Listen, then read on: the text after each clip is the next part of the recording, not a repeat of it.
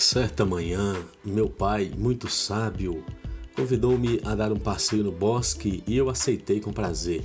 Ele se deteve numa lareira e depois de um pequeno silêncio me perguntou: Além do cantar dos pássaros, você está ouvindo mais alguma coisa? Apurei os ouvidos há alguns segundos e respondi: Estou ouvindo um barulho de carroça. Isso mesmo, disse meu pai, é uma carroça vazia. Perguntei ao meu pai: Como pode saber que a carroça está vazia se ainda não a vimos?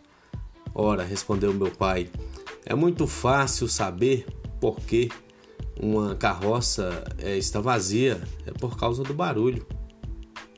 Quanto mais vazia a carroça, maior é o barulho que ela faz.